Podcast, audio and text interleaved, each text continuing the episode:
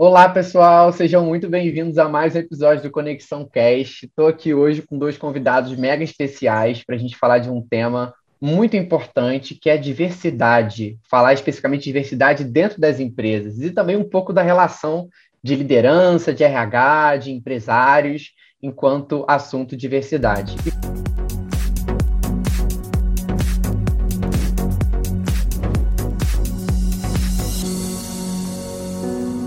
para isso, eu trouxe aqui dois convidados especiais. Primeiro, Daniel Leal, que é filho de dois pares professores e músicos, se formou em publicidade com especialização em planejamento criativo. Já trabalhou em grandes empresas como L'Oréal, Coca-Cola, Lojas Americanas, Enel, e hoje atua né, nas organizações através da empresa dele, a Carbon, onde ele utiliza entretenimento para falar sobre diversidade e inclusão, sensibilizando os colaboradores e transformando a mentalidade do ambiente corporativo sobre as diferenças que existem entre nós. Entre nós. Seja muito bem-vindo, Daniel. Obrigado, Lucas. Prazer estar aqui com vocês. Que legal. E aqui ao meu lado, Ana Clara Santana, mais conhecida como Ana Clara Escura lá no Instagram. é marqueteira profissional com especialização em branding, conteúdo de marca e empreendedorismo, atuando como consultora de marketing e social media em marcas de varejo e hotelaria. Formada em comunicação pela PUC, também é fundadora da nova marca dela, Coiá, piloto de marketing de grupos da, do grupo de lojas Alvo e minha amiga pessoal, que eu amo de coração. Seja muito bem-vinda, Ana. Obrigada, Lucas, é um prazer. Muito legal estar aqui com vocês e para falar de um tema que me interessa muito e que eu dou muito valor. É, cada vez mais a gente vê é, esse tipo de discussão acontecendo né, por aí. Eu estou lá no LinkedIn de vez em quando, vejo que o Daniel é mega ativo lá também, sempre promovendo conteúdo sobre esse tema. É, e, e, eu queria iniciar o nosso bate-papo perguntando para vocês como foi um pouco dessa trajetória de carreira de vocês até vocês esbarrarem com esse tema, né? Ou até então, é, como que vocês lidavam com esse tema e se houve alguma virada de chave assim em algum momento da vida? Com, comentem um pouquinho aí.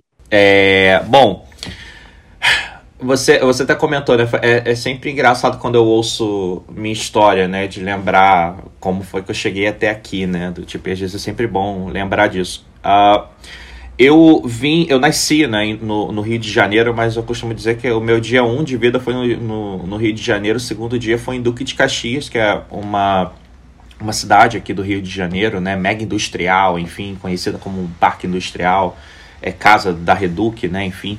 É, e eu passei minha infância, adolescência, o início da minha vida adulta toda na, em, crescendo em Duque de Caxias e eu tive a chance de viver com muitas realidades diferentes.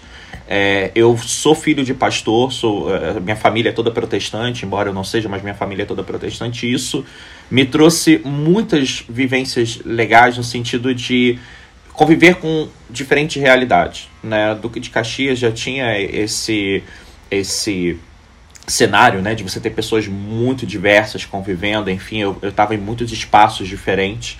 Mas na igreja dos meus pais eu tive a chance de conviver com, a, com comunidades, enfim, com pessoas que é, eram muito mais pobres do que eu, enfim, do tipo, eu, eu tinha a chance ali de, de conviver. E também na, no dia a dia, por exemplo, na escola, meus pais, mesmo sem condições, sempre investiram muito na minha educação, então eu sempre tive acesso a, a escolas com eles negociando bolsa e coisas nesse sentido.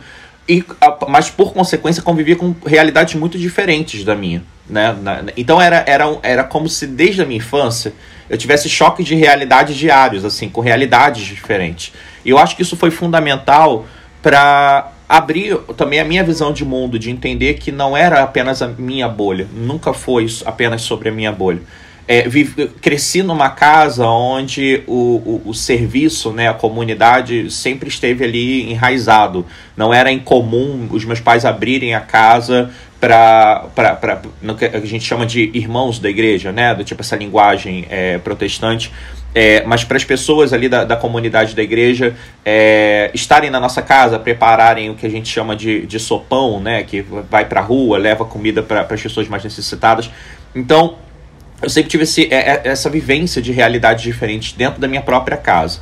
E quando eu fui crescendo na minha trajetória profissional, é, eu acho que isso começou a gritar dentro de mim. Né? Quando eu, eu, lembro que um, um estágio que eu fiz no, no Globo, por exemplo, que foi um período muito bacana da minha vida, é, foi. Eu lembro que quanto mais alto eu chegava na hierarquia da empre, das empresas, e principalmente né, do, do Globo, de empresas como o Globo, que não, não, não é apenas o Globo que passa por esse problema, é, mas eu vi o mesmo grupo se mantendo, né? Era o homem branco, heterossexual, rico, é, sem deficiência, então, tipo, cisgênero. Então, assim, era o mesmo grupo se mantendo em todos os lugares. E aí eu, disso começou a acender dentro de mim o desejo. Eu me formei em publicidade e propaganda na SPM. É, e eu comecei a, a, a, a, cultivar esse desejo dentro de mim, mas muito importante falar também que isso aconteceu é, com um, um, uma trajetória paralela pessoal de identificação enquanto homem gay.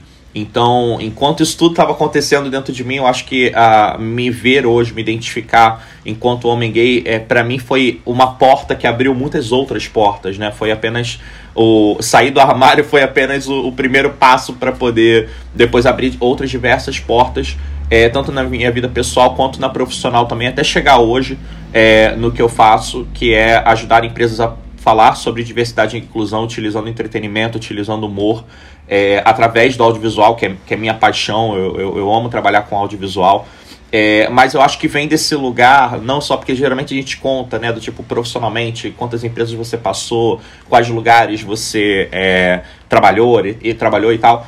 Mas acho que essa vivência, pessoal, eu não estaria aqui sem essa vivência. Eu não estaria aqui se esse menino de Duque de Caxias não tivesse é, convivido com tantas realidades diferentes que formaram o meu olhar e me trouxeram hoje para um lugar que muitas vezes dentro das empresas não é valorizado, né? A gente quer que uma pessoa ela caiba dentro de uma caixa que já está pré-colocada ali, né? Do tipo, você vai para uma empresa, você vai para um ambiente profissional, para um ambiente de, de educação, querendo se enquadrar na, no perfil que aquelas pessoas têm.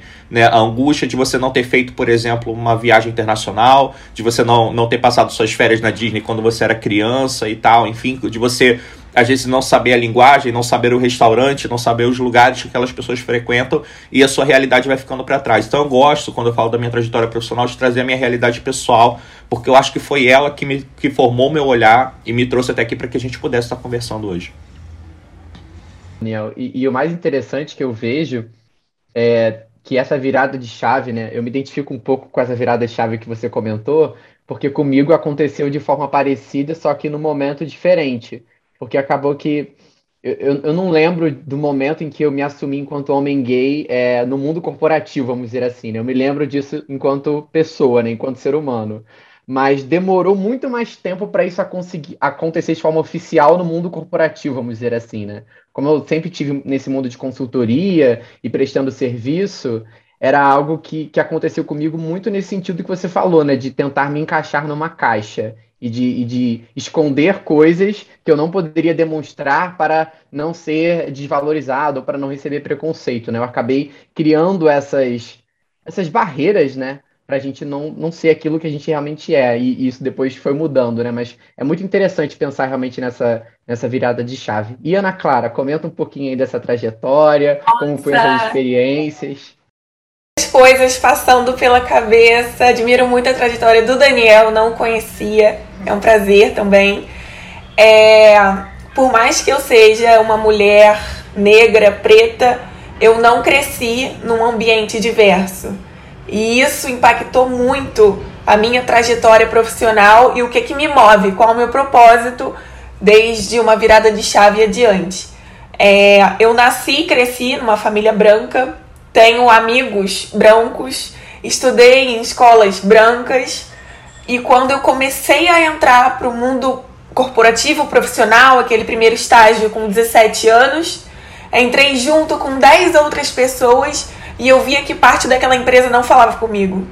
E por mais que eu não tivesse crescido num ambiente diverso, ali foi onde eu percebi o quanto eu era preta e o quanto eu precisaria muito lutar pelo meu espaço.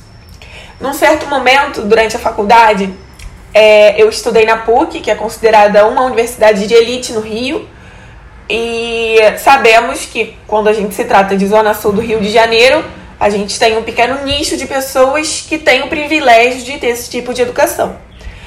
É, eu me, me estive entre duas lacunas. Tinha, na faculdade tinha lacuna de bolsistas, de pessoas periféricas, de pessoas que cresceram numa comunidade, que eram as que se juntavam para os coletivos pretos e para as causas mais nobres relacionadas à raça e classe.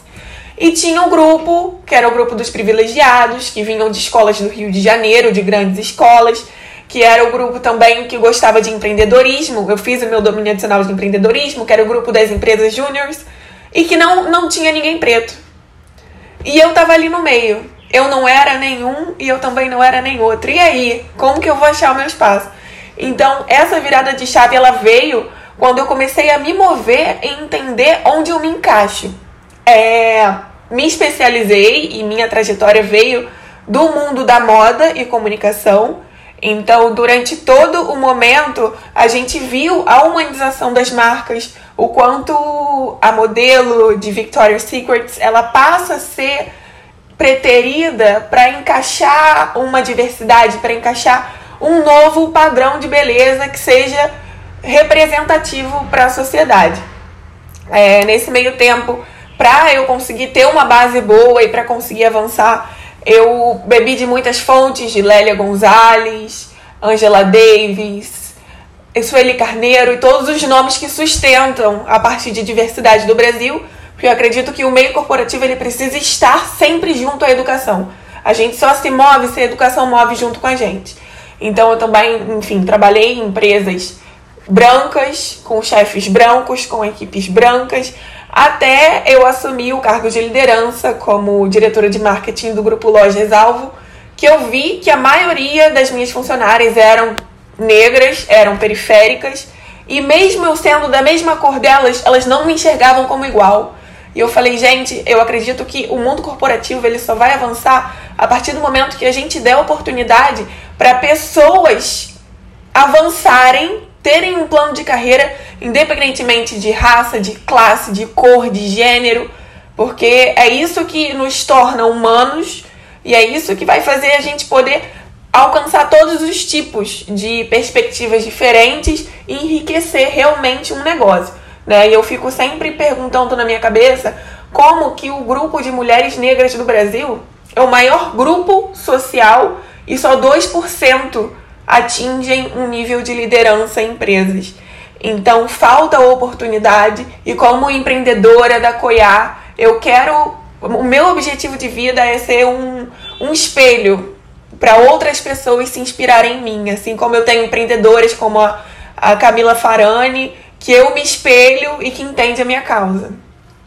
Que legal, Ana. Nossa, é muito, é muito legal ouvir essa história, assim, né? Apesar de acompanhar a parte dela quando a gente ouve é, você contando.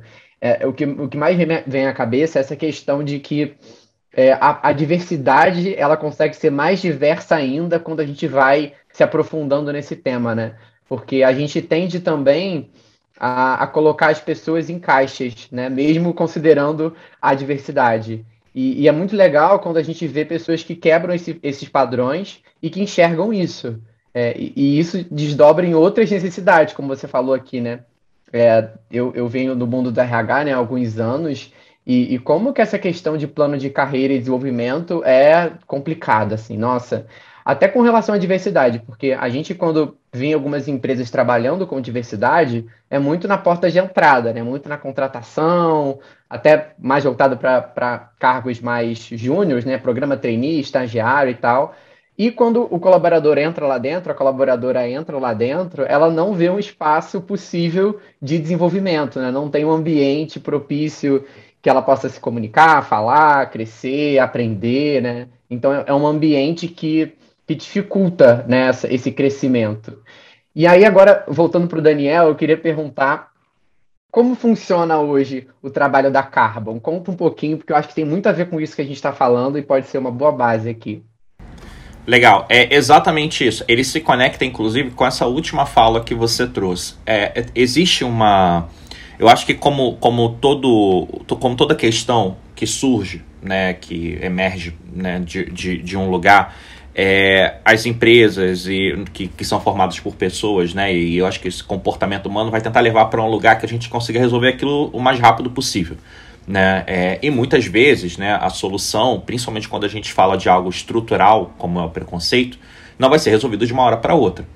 É, e aí a gente vê hoje uma crescente no mercado é, dessa fala do tipo a gente precisa é, trazer talentos diversos para as empresas. Isso é fundamental. É, contratar pessoas diversas é fundamental. Mas como eu comentei, uh, como a Ana comentou das nossas vivências, inclusive de ir para lugares que não necessariamente a gente olhava e, e, e eu né, ainda tenho uma, uma, enorme facilidade porque eu entro nos lugares se eu vejo um, um, homem branco eu, eu tenho um espelho ali eu consigo me identificar né, mesmo que eu tenha dificuldade às vezes de falar hoje não né? Mas assim durante a minha vida de falar abertamente sobre minha sexualidade quanto um tabu é, mas se a gente for pensar hoje mais de 50% da população brasileira que entra na, numa empresa, por exemplo, e busca espelhos de uma posição de poder, não encontra. Ou tem muita dificuldade de encontrar, encontra 2%. Então, nesse sentido, não basta apenas eu trazer pessoas diversas para a empresa. Eu preciso fazer com que elas se sintam incluídas. E fazer com que essas pessoas se sintam incluídas não é falar com elas, é falar com quem já está lá. E não faz parte desse lugar. É o que a gente fala de pregar para não convertido. Né? Quando a gente está falando de diversidade e inclusão das empresas, a gente precisa criar ambientes que façam com que essas pessoas sintam que elas pertencem a esse lugar. Né? Pessoas que estão sendo incluídas, pessoas que vêm de lugares minoritários. E não necessariamente minoria de quantidade, né? mas de, de, de, de, de espelho, de poder, né? de posições de poder. E aí, nesse sentido, a gente trabalha na Carbon justamente para poder iniciar conversas com as pessoas que não são convertidas essas pessoas que estão ali na sua zona de conforto, né? E, e, e, de alguma forma não estão muito preocupadas se elas precisam criar um ambiente para que essas pessoas se sintam de fato incluídas, entendam que a forma, né, as vivências que elas estão trazendo são vivências importantes para poder gerar um ambiente de inovação. Então a gente cria pequenos conteúdos que utilizam humor e entretenimento porque são linguagens que hoje estão presentes no nosso dia a dia. E aí, através dessas pequenas pílulas, abordando, hoje a gente aborda é, quatro grupos dentro dos nossos pilares, né? Que é raça, gênero, LGBTQIA, e pessoas com deficiência. Uh, a gente tem nesses quatro, através desses quatro pilares, a gente conversa sobre temas relacionados a preconceito, é, com toda um, uma metodologia que a gente criou, né, para poder, desde o início, ouvir pessoas que, mais do que lugar de fala, têm um lugar de vivência nas situações que a gente aborda, leva isso para uma sala de roteiro com roteiristas diversos, enfim, para poder criar esse conteúdo, checa os conteúdos e aí depois produz para que a gente consiga entregar conteúdos prontos para que a empresa possa veicular na, nas redes que ela já utiliza para falar, com os colaboradores, enfim, nas facilitações que ela já faz ali no dia a dia. É, e que a gente consiga, através desses conteúdos, iniciar conversas, fazer com que os temas sejam discutidos, fazer com que isso esteja de fato no dia a dia das pessoas. Porque esse é, é, é eu acho que esse é o ponto mais urgente a partir de agora. É a gente começar a refletir e entender que nada adianta da gente ter uma estratégia, né? Eu adoro essa frase, inclusive, né? Do tipo, a cultura engole a estratégia no café da manhã, né? Do tipo, nada adianta a gente ter uma estratégia super robusta é, de um, plan um planejamento de diversidade e inclusão se esse planejamento não está olhando para a cultura corporativa. Porque se a gente não alimenta uma cultura que valorize talentos diversos, que entenda que sim, do tipo, eu não tenho culpa, mas eu tenho uma responsabilidade. Nós não estamos falando que você, pessoa branca, heterossexual, cisgênero, sem deficiência, é, de classe média alta, do tipo, nós não estamos falando que você tem culpa, mas você tem uma responsabilidade.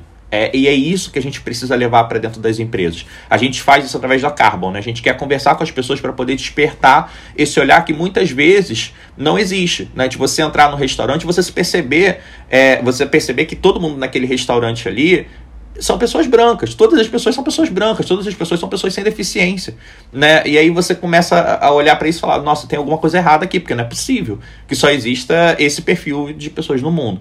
E a, através dessas pílulas que são incômodas, mas ao mesmo tempo traz de uma forma leve, de uma forma divertida, a gente quer iniciar conversas nas empresas para que a partir disso a gente consiga criar ambientes mais diversos, mais inclusivos e onde de fato as minorias que estão sendo incluídas e precisam ser cada vez mais se sintam parte daquele ambiente. Mais do que isso, né, que de fato o talento, né, que está sendo incluso ali seja um talento que não seja visto apenas por um olhar de responsabilidade social, né? Tipo, ah, eu estou fazendo a minha parte enquanto empresa, eu estou sendo boazinha. Não, você tá, se você quer lucro de verdade, você tem que trazer outros olhares para poder pensar soluções para um problema e não o mesmo olhar de sempre. E é isso que a gente quer provocar através daquilo que a gente traz no dia a dia enquanto solução para as empresas.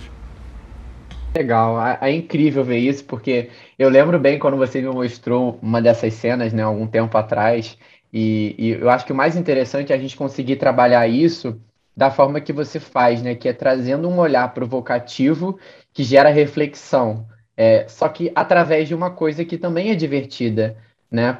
Por quê? Porque eu, eu, lembro muito bem da gente fazendo aqui na Conexão, a gente já fez isso aqui, né? De trazer uma cena de um filme, é, ou, enfim, um, um, vídeo, né? E discutir em cima disso, especificamente sobre a diversidade, né? E como que isso gera interpretação. Porque quando você vê uma, um, um, vídeo, né? Enfim, você, com certeza, esse mercado deve saber muito melhor do que eu sobre isso. Isso gera na cabeça das pessoas visões completamente diferentes, né? Porque a gente tem experiências diferentes e quando a gente está vendo uma mesma imagem, é, aquilo gera diversas outras interpretações. E ver isso e depois discutir com as pessoas sobre algo que foi visto, né? O que, que aquilo representou, como aquilo ali caiu para você, né? É tão rico, sabe? Fica tão fica tão personalizado ao mesmo tempo que é algo uma, uma imagem só, né? Aquilo gera tantos significados para diferentes pessoas. Então é, é, realmente uma ótima forma de, de trazer isso para uma discussão, né? Eu sempre falo isso, assim, muita gente às vezes chega para mim e, e né, até para conexão perguntando, né, como que iniciaria algum tipo de, de programa de diversidade ou como que eu falo disso aqui dentro da empresa. E, e eu recomendo que o primeiro passo seja discutir sobre isso, né, levar isso para uma reunião, levar, tá na reunião da diretoria, da liderança, assim, coloque isso na mesa, né? Vamos ver o que, que vai sair, o que, que vocês vão falar, quem é, tá ali já a favor, já comprou a ideia, quem é resistente, e, e, discutir. Porque só de você levar o tema, né, isso já, já gera transformação, porque muitas empresas nem falam sobre isso, ignoram.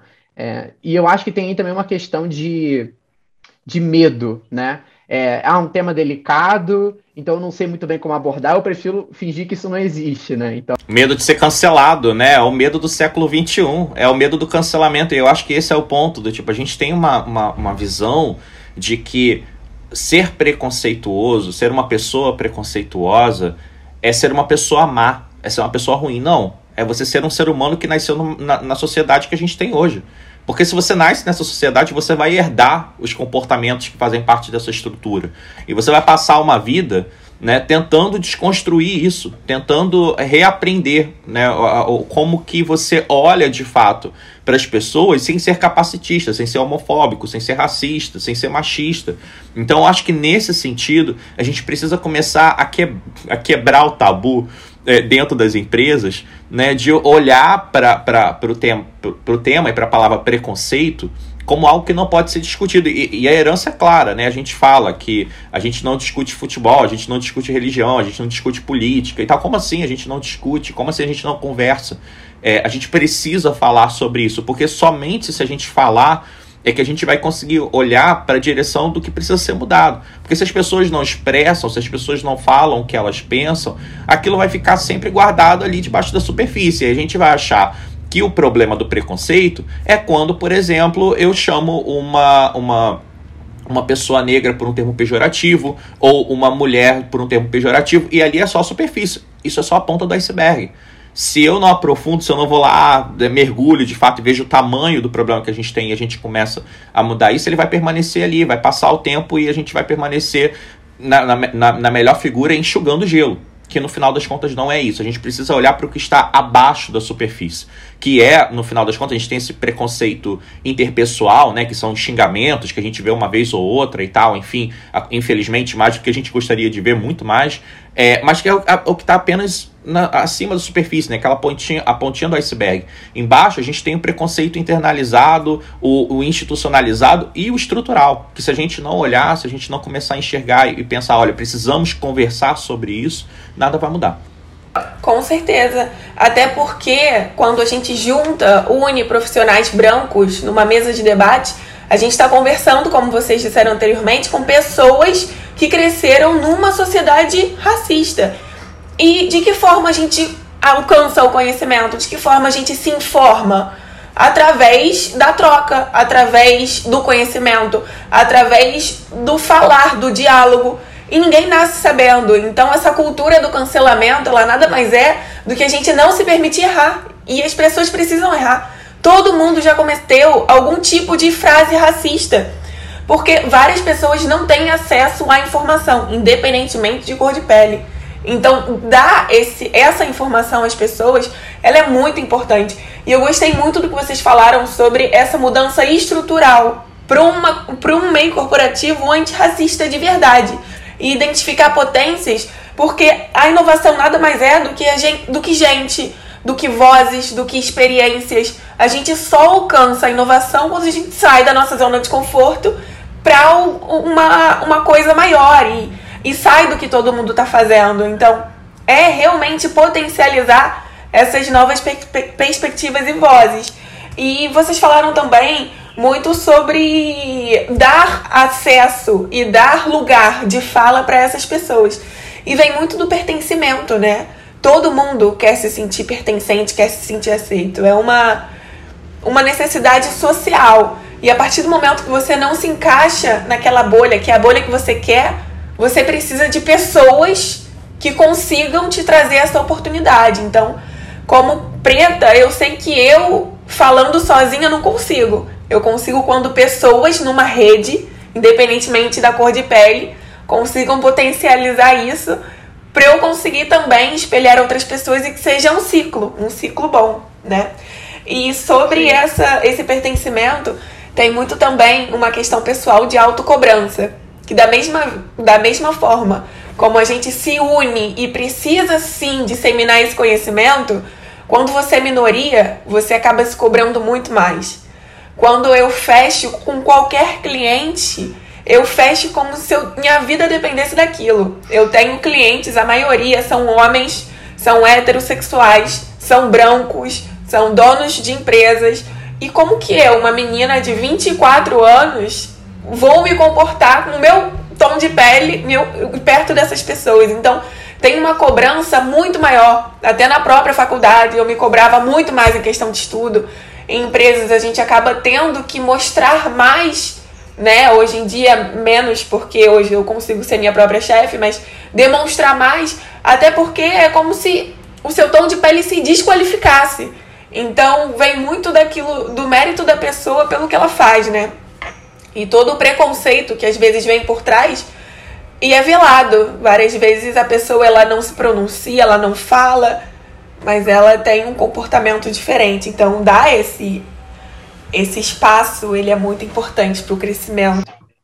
Não, com certeza, Ana. E eu fico pensando assim, como que foi para você você ocupou espaços de destaque, né? Em muitas empresas que você passou, assim, a gente conversa muito e, e eu não consigo imaginar você não estando no, numa posição ali de destaque em qualquer ambiente que você entrou corporativo, mesmo não necessariamente sendo um, um cargo de liderança, você tinha uma posição de impacto dentro da empresa, né? É, como é que isso foi percebido assim dentro desses ambientes? Como que, como que isso aconteceu? Como que foi para você e como que você sentiu que isso era nesses ambientes? Porque eu acho que eu sempre cresci com as pessoas me perguntando coisas. Quando falavam de preconceito, como eu era a única pessoa negra, todo mundo se voltava para mim. Então, eu sempre me instiguei e busquei dar a minha opinião, porque eu sempre soube onde eu queria chegar. Então, dentro das empresas, até por essa autocobrança e até por saber que eu quero um lugar de destaque para espelhar outras pessoas, esse propósito muito alinhado me fez sempre mergulhar de cabeça, sabe? Ou é ou não é, não existe a beira, não existe em cima do muro. Então, todo o propósito, quando a gente envolve outras pessoas na nossa trajetória, é, a gente sabe que é por um grupo, não é só por você, a gente acaba estudando mais e, e buscando outros, outros pensamentos. E por todo lugar que eu passei, eu sempre dei muito, eu me conecto com a conexão justamente por isso. Eu sempre lidei muito com pessoas. Eu acho que quando a gente tem essa empatia, esse impacto com qualquer tipo de gente, a gente torna a empresa mais humana e nos torna mais humanos, né? Então é muito questão de alinhar o propósito com o que você está fazendo. Sim, e está muito ligado a isso, né? A comportamentos mesmo, né? Com certeza tem muitos comportamentos que sustentam um preconceito, né? E, e, o, e o cenário contrário também é verdadeiro. É, e, a gente vê que muitas, muitas empresas, né, quando tem um cenário de uma empresa não diversa, que, que ainda é a maioria no país, principalmente nas lideranças, né, é, é, muito comum a gente também ver problemas comportamentais, e isso que eu, que eu acho essa correlação interessante. A gente trabalha, né, enquanto RH, desenvolvendo liderança, desenvolvendo pessoas, e é muito comum a gente ter esses dois fatores correlacionados. É, quando a gente tem um público menos diverso, como o Daniel e a Ana Clara falaram aqui, a gente, além de não ter a questão da, da, da inovação, né, da, da criatividade, isso ser diminuído, também tem questões comportamentais negativas que tem nesse grupo, por justamente não incluir outras experiências e outras perspectivas. É, a própria questão do, do individualismo, como você comentou, porque se você tem uma pessoa que tem uma empatia maior, é, e isso é parte dela, né, parte da essência, parte da, da, dos valores dessa pessoa, é, tem muita chance dela não ser uma pessoa preconceituosa, ou talvez ser menos preconceituosa. E quando for um, um público mais preconceituoso, mais é, avesso à, à diversidade, é, é, comum a gente identificar um público mais individualista, né? um público mais é, voltado para si, e não tendo essa visão empática e, e mais é, geral da sociedade. E aí eu queria perguntar para vocês, quando a gente pensa no cenário de hoje, né, acho que como a gente iniciou o nosso bate-papo, é, apesar de ainda ser necessário muita evolução, é um tema que está em destaque, né? De, de, forma recente, mas é um tema hoje que é difícil você ver alguma empresa não falando sobre isso, né? Seja no aspecto negativo ou positivo, todas elas estão em alguma forma envolvidas, né? Seja por um escândalo no LinkedIn, seja por uma ação legal que elas estão promovendo. É, o que, que vocês acham que, que tem que ser a pauta das empresas assim para os próximos anos? para elas não ficarem para trás nesse aspecto. Assim, uma empresa que hoje existe é, e que, de forma estrutural, nunca parou para olhar para isso, mas ela existe, né, tem a sua história. O que, que vocês acham que faz sentido essa empresa iniciar? Assim? Tem algum caminho, tem alguma forma? É, o que, que vocês acham que podem ser possíveis estratégias para essa, essa empresa? Então, eu acredito que o primeiro passo para uma empresa do futuro conseguir ter o seu diferencial competitivo e transpassar sua cultura tem muito a ver com a humanização. É você trazer a empresa como se ela fosse um ser humano que tenha voz, que tenha comportamentos, que tenha gostos, para trazer é, os clientes para perto, né? E também a, a gente acredita muito em empresas horizontais que o cliente, o colaborador, em qualquer tipo de hierarquia, eles precisam estar sempre alinhados à cultura empresarial, mas também todo mundo precisa ter algum tipo de voz. As pessoas precisam saber é, que elas impactam aquilo. Então a gente vê muito, é, às vezes, campanhas publicitárias em, que a gente pensa, caramba, como que a pessoa conseguiu fazer isso em pleno 2021? Porque tá super desalinhado com o pensamento do futuro, né? E às vezes a pessoa esqueceu de ouvir um estagiário, um assistente. Então, trazer a discussão para a empresa inteira, eu acho que tem a ver com essa empresa do futuro e também alinhar o plano de carreira para a diversidade, que a gente consiga também trazer espelhos e trazer novas formas de liderança. E Ana, é, só complementando, é muito legal porque eu já vejo isso acontecendo na Cuiá, né? Que é essa marca que você criou e que é interessante a gente ver quando que isso vem desde a raiz, né? Desde o do crescimento de uma empresa, sabe? Desde a origem, da criação da, do, do pensamento, né?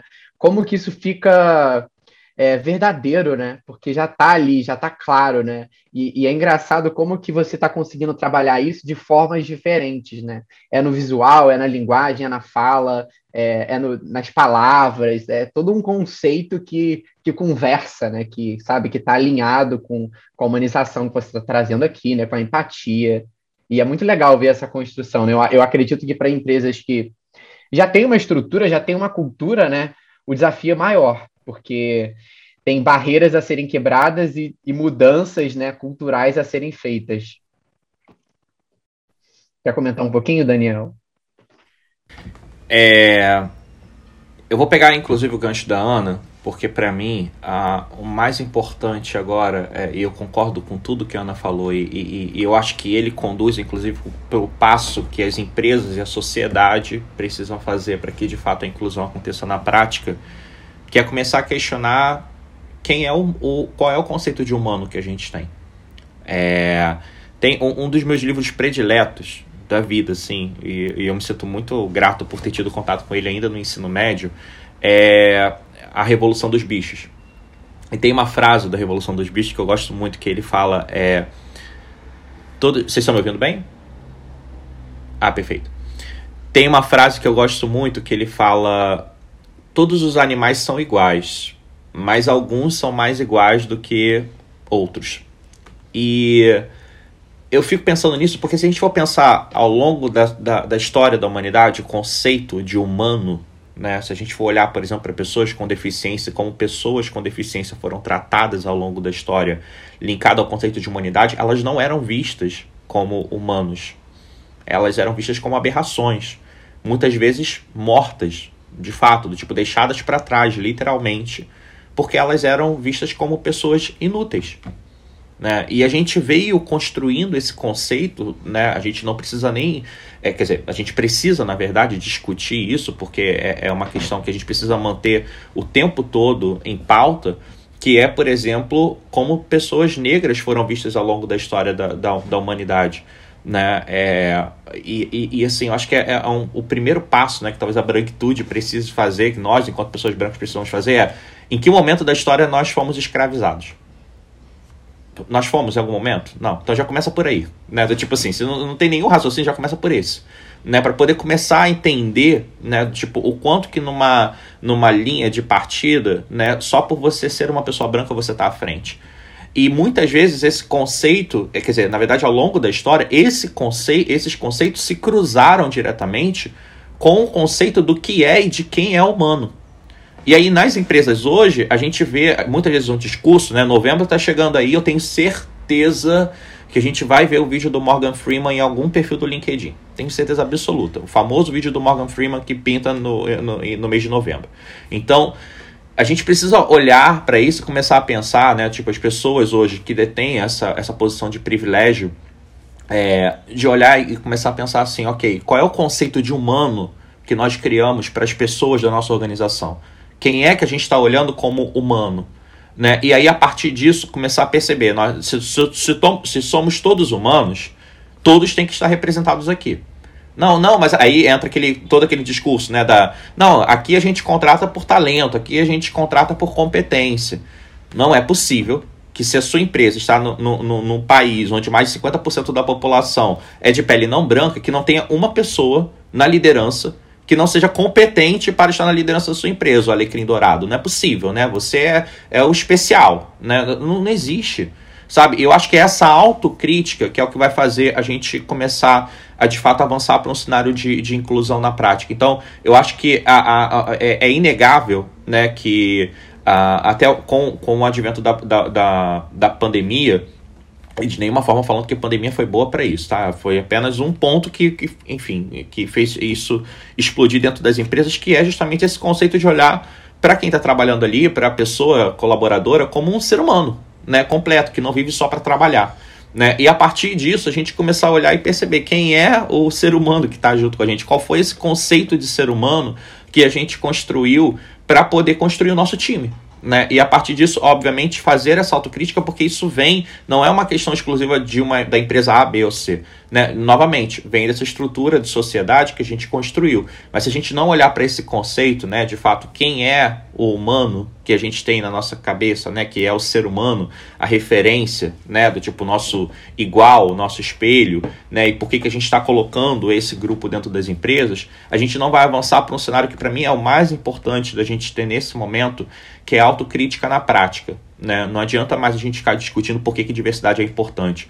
Isso, isso já deveria ter passado. Isso, isso foi anos 90, assim. Tipo, abre o Google, você vai encontrar pesquisas da McKinsey, da USP, que já estão comprovando que dá lucro, que faz a, que, que gera inovação na empresa. Se você não, não acredita nisso, você é só você buscar aí as empresas que estão tendo problemas por não investir em diversidade e inclusão, que eu, que eu tenho certeza que rapidinho você muda de opinião.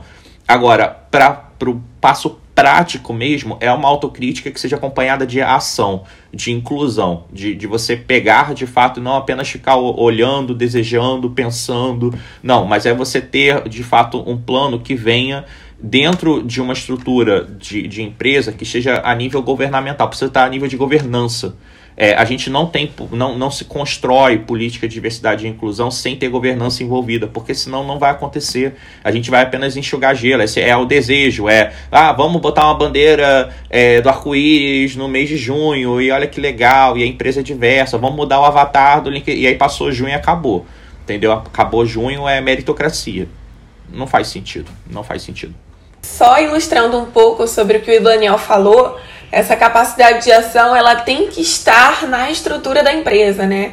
Como por exemplo, eu não me via nos, nas publicidades e nos shootings que eu mesma produzia em outras empresas. Então fiz questão da minha primeira modelo da Coiá ser uma pessoa com black e preta que outras pessoas consigam se espelhar. Então vem muito dessa estrutura e, e dessa preocupação desde a raiz.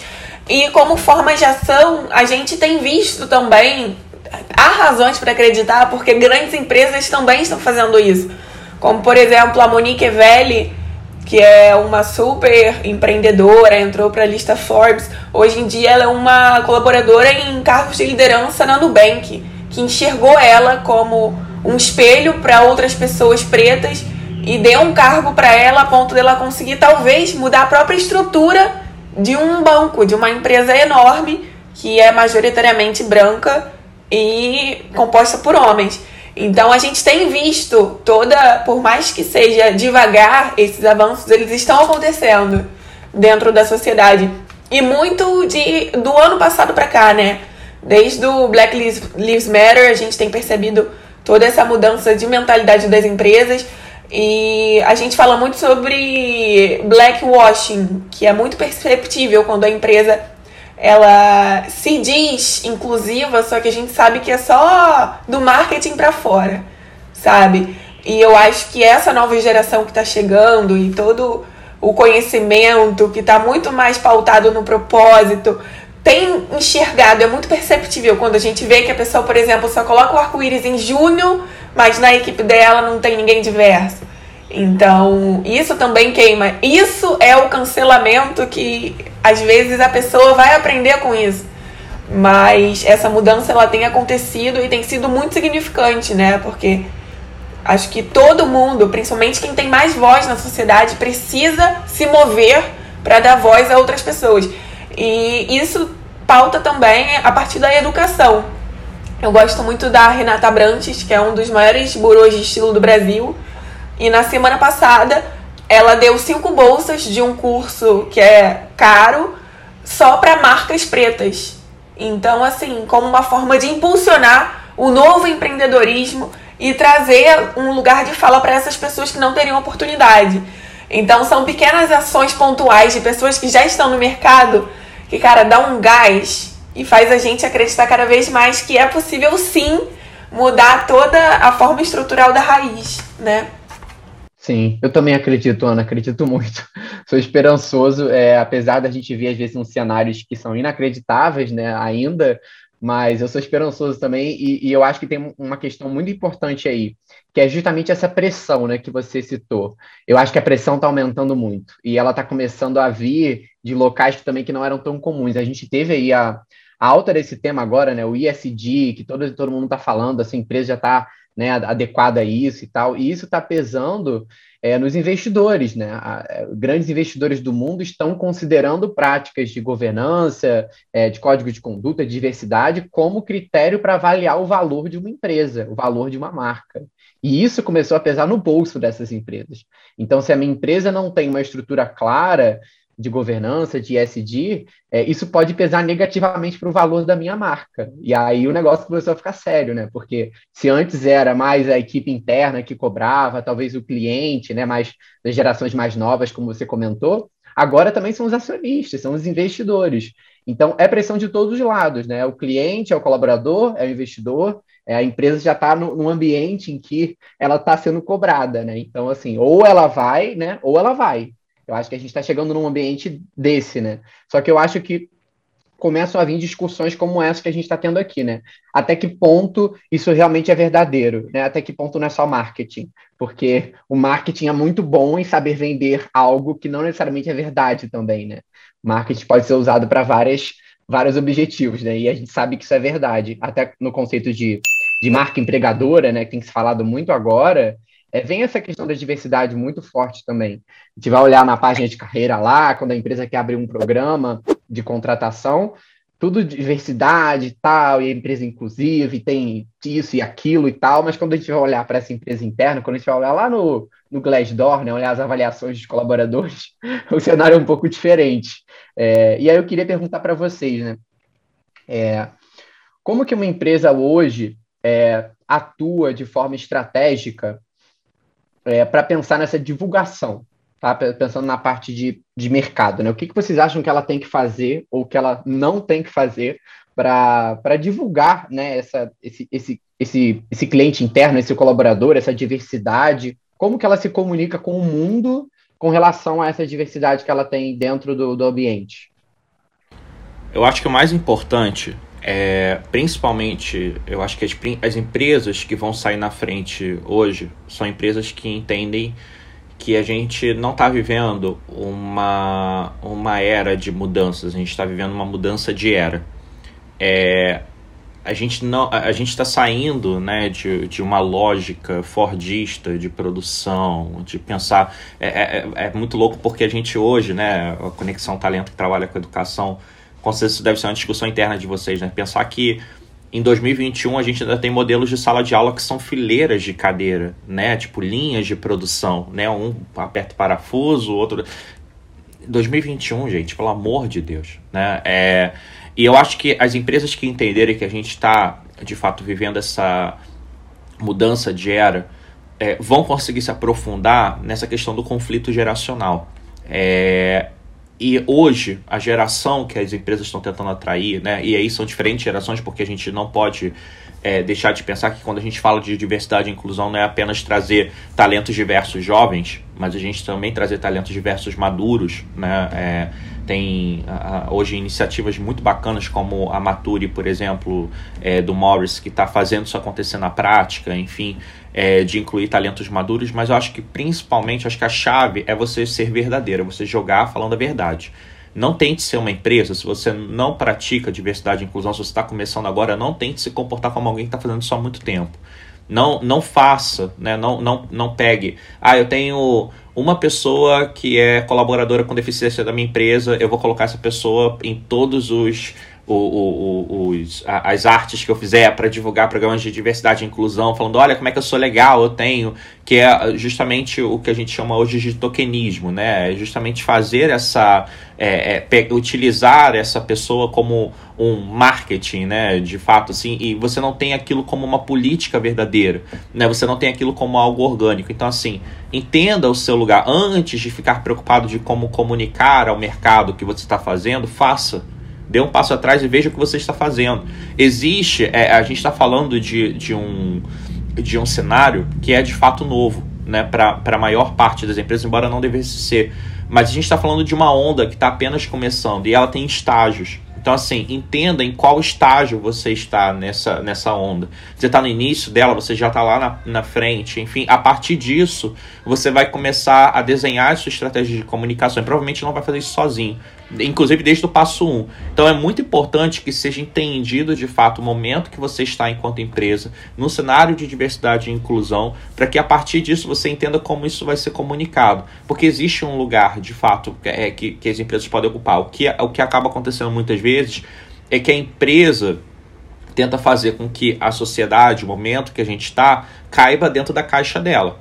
Isso não vai acontecer. É o que a gente vê muitas empresas aí se divulgando como diversas, como ah, eu sou completamente pró-diversidade, e aí piscou, a gente vê um escândalo, a gente vê um, uma pessoa colaboradora falando, olha, não é bem assim. É, a gente vê, por exemplo, diversas marcas aí grandes que falam sobre diversidade e inclusão, por exemplo, de pessoas LGBTs, e não é incomum a gente se deparar com notícias de homofobia, de transfobia né, de, nessas, nessas mesmas empresas. Então, acho que reconhecer o lugar onde você está enquanto empresa é, e ter uma preocupação maior de fazer o dever dentro de casa do que mostrar do lado de fora, eu acho que é fundamental e é o que vai de fato diferenciar. Porque muitas vezes tem. Óbvio que tem muitas empresas que estão fazendo só da boca para fora.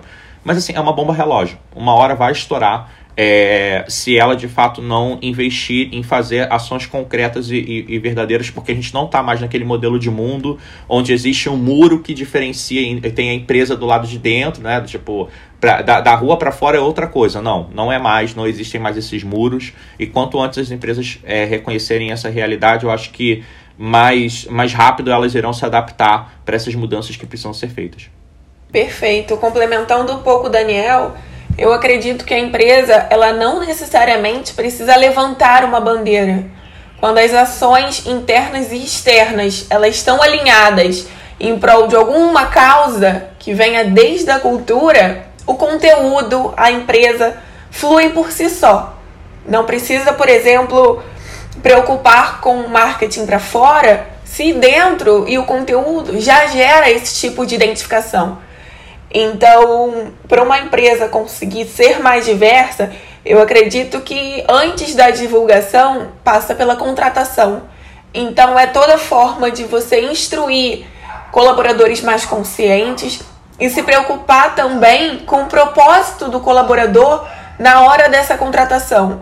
Talvez enxergar um maior leque de possibilidades e de skills que, na verdade, numa empresa corporativa dos anos 2000 não eram tão aceitas.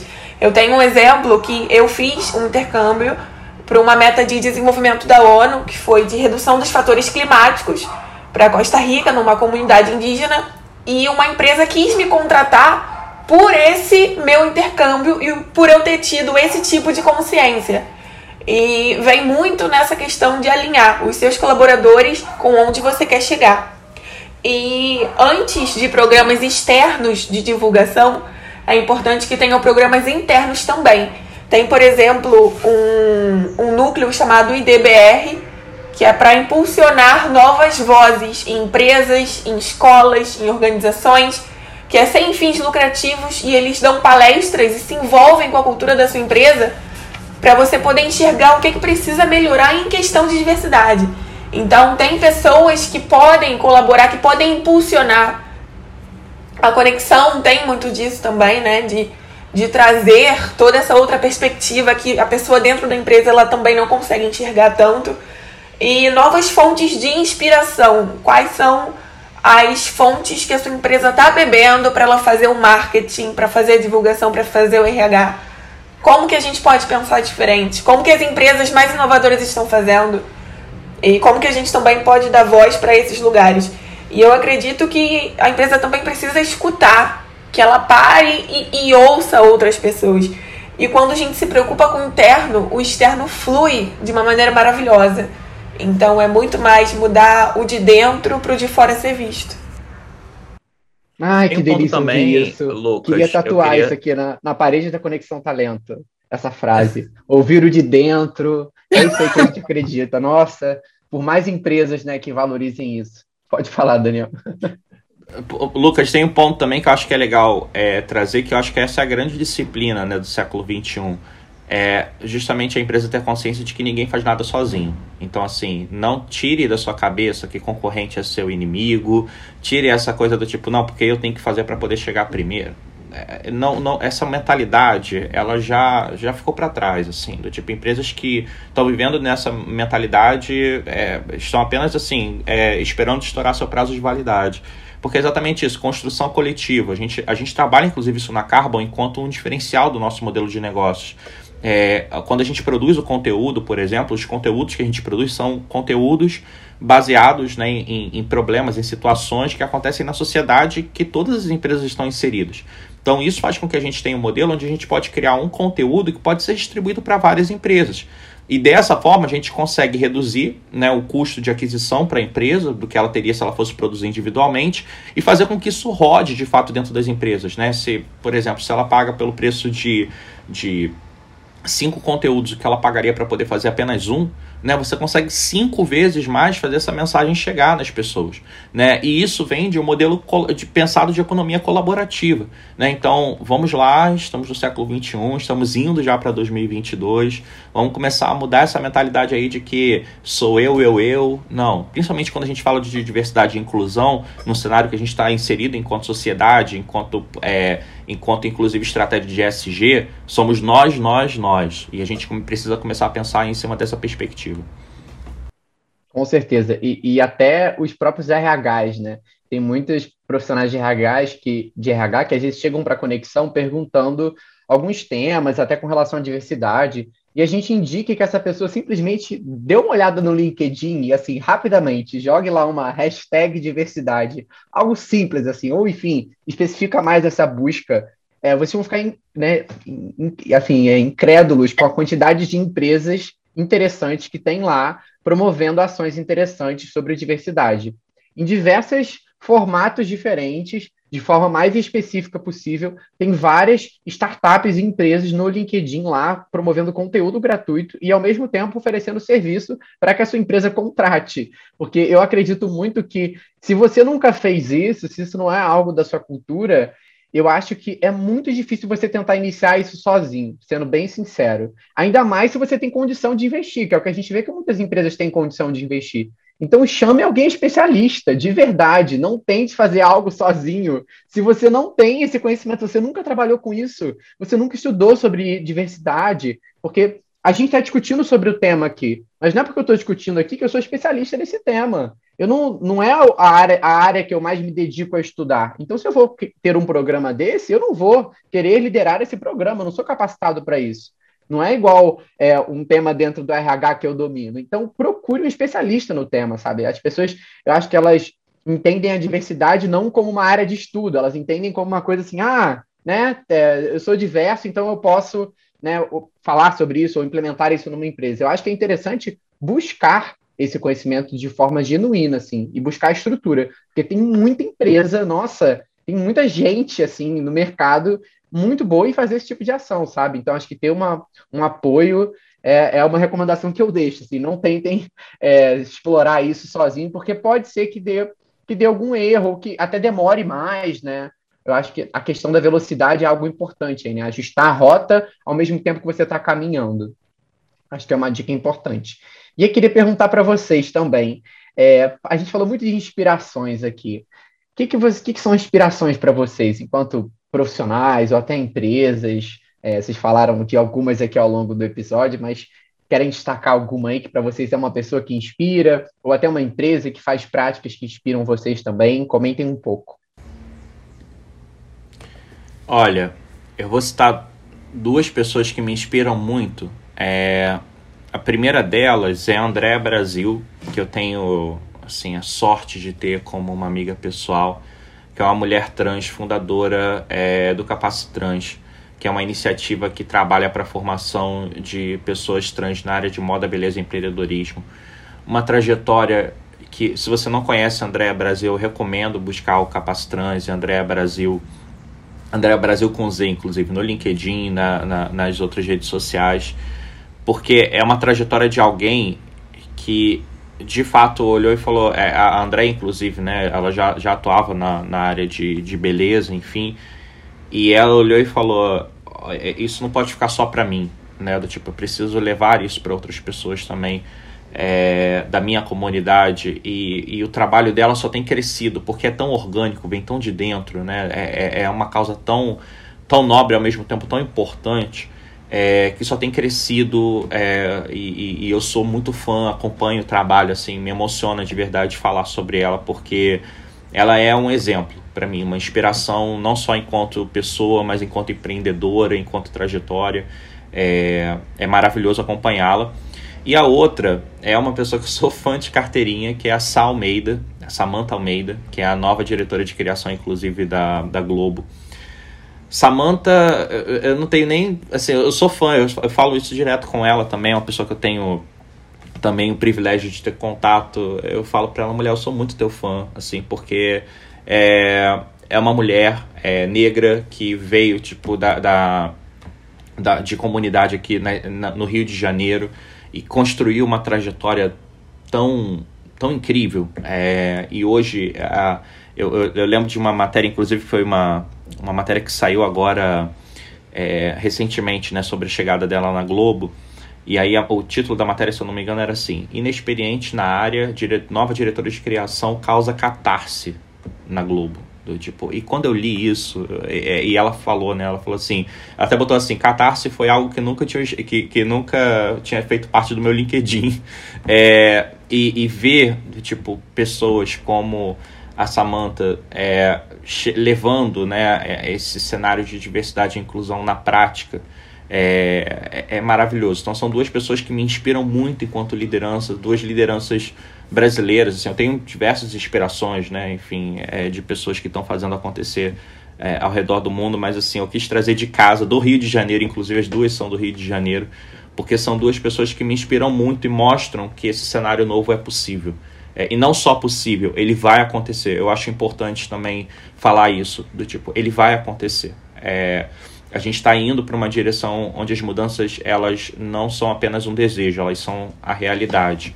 É, e eu acho que o que a gente ganha enquanto isso, e da minha perspectiva, né, enquanto pessoa LGBT, é ter a chance de contar as nossas histórias, né, da forma como elas realmente são e não dar um poder ao agressor de contar sempre aquela história, por exemplo, da homofobia, que é uma história triste, que é uma história da, da pessoa é, homossexual sofrendo. Não, do tipo, eu não quero mais ver essas histórias. Do tipo, é, é, é, é bom se ver na tela, mas assim, eu quero a partir de agora histórias que normatizem as nossas narrativas. Eu quero ver, por exemplo, um seriado de comédia, besterol, com dois homens que são pais, gays, enfim, falando de de besteiras do dia a dia, né? Lidando ali do tipo de como criar o, o, o, os filhos deles, enfim. Eu quero essas narrativas normatizadas.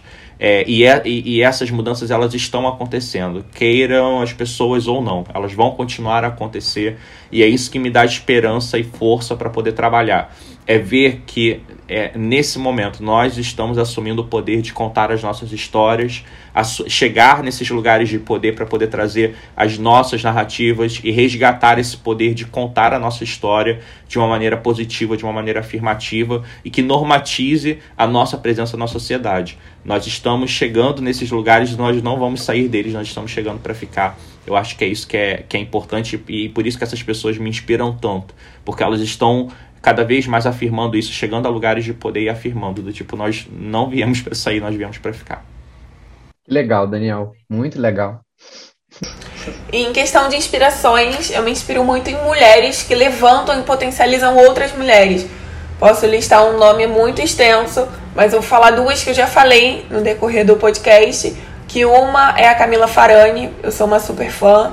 Ela é uma das maiores investidoras anjo do Brasil e ela começou do zero. E é importante o quanto ela normaliza o fracasso durante a trajetória que a trajetória empreendedora ela não é linear. Então, ela é uma das poucas pessoas que eu conheço que atingiram um cargo de liderança majoritariamente masculino, né? Investidores no Brasil são de maioria branca e masculina. E mesmo assim, ela tem orgulho da história dela de dizer o passo a passo e como ela fracassou e toda a história dela que levou ela até hoje. Hoje ela tem ela investe em uma série de ONGs é, de mulheres, uma série de empresas que dão visibilidade ao empreendedorismo preto e feminino. E eu acredito que quando a pessoa ela alcança onde ela quer chegar, ela precisa trazer outras pessoas junto. E ela faz isso e é uma grande inspiração.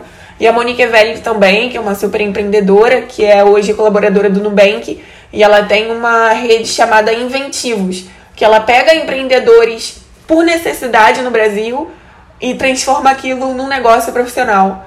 E tem uma série de cursos, uma série de mentorias. Então é uma super mentora que tem feito muitas mudanças em muitas famílias. E eu acredito nisso também. E é lindo, é uma forma também de esperança e de espelho, que é muito importante. Que máximo, Ana. Ah, é muito legal ouvir essas inspirações de vocês. Eu mesmo vou reassistir esse podcast só para anotar as dicas. É, e eu até falando enquanto é, enquanto Lucas aqui, né? Vocês dois são inspirações para mim, com certeza, é, nesse tema, enquanto aprendizado, enquanto carreira, porque eu, acho que é muito disso que a gente tem comentado aqui, né? o entorno que a gente está e o como a gente troca, comunica e se fortalece, isso é muito importante. Então, fica a mensagem aqui, né, para quem está aí é, querendo falar sobre isso ou querendo ter apoio, né, nos contate. Pode mandar mensagem lá, no LinkedIn eu estou sempre respondendo, é, não, não, sinta vergonha, é, dê esse passo e, e, e se permita, né, falar sobre você, perguntar, tirar dúvidas, porque as pessoas, por incrível que pareça, têm muitas abertas ao diálogo. E, e há diálogos verdadeiros. É, eu tenho me impressionado até assim nos últimos tempos. Eu acho que foi um dos reflexos também da pandemia, como que as pessoas estão mais abertas a, a trocas, né? Não estou falando de forma geral, mas contatos que eu tive ao longo desse período foram pessoas muito dispostas a aprender, a querer trocar, a querer evoluir. Então eu deixo essa mensagem aqui para todos, porque eu acho que é muito legal quando a gente consegue trocar. É, é uma das melhores formas de a gente se desenvolver, aprender e, e, e se transformar. Estamos chegando ao fim do nosso episódio. Queria perguntar se vocês dois têm algo a acrescentar, alguma fala, algum comentário. Tem? Pensando. Para quem quer saber um pouco mais sobre o empreendedorismo dentro de uma realidade diferente, sigam a Coiá, que é uma marca que está nascendo agora e a gente ocupa lugares brancos. Estamos no coletivo Zab em Ipanema e em Caraí, na Paulo Gustavo. E é uma das formas e é um exemplo de conseguir tirar do papel tudo que a gente falou aqui, tudo que eu penso. Pessoal, quero agradecer pelo convite, por estar aqui conversando com vocês. Quero convidar todo mundo que está ouvindo também a conhecer o trabalho da Carbon. É, a gente está nas redes como Carbon Vídeo. É, inclusive, uma curiosidade, tá? Carbon é, vem de carbono mesmo, que é o, é o, que é o único elemento é, presente em todo tipo de vida conhecido né, no planeta. Então, a gente utiliza um elemento que, que é comum entre todos nós para poder falar né, e criar pontes e conversas né, que, que vão fazer com que a gente evolua né, enquanto, enquanto sociedade. É, então, quero convidar vocês a conhecerem é, o trabalho da Carbon, quero convidar as empresas também a, a conhecerem, enfim, a gente está super disposto aí a conversar. E agradecer mais uma vez, foi muito legal bater esse papo aqui com vocês. Que máximo, gente. Eu que agradeço, foi muito bom. É, queria lembrar a todos, né, que toda quarta-feira estamos aqui ao meio-dia com mais episódios do Conexão Cast. Foi um prazer ter vocês aqui e até semana que vem. Tchau, tchau, pessoal. Gente, obrigada.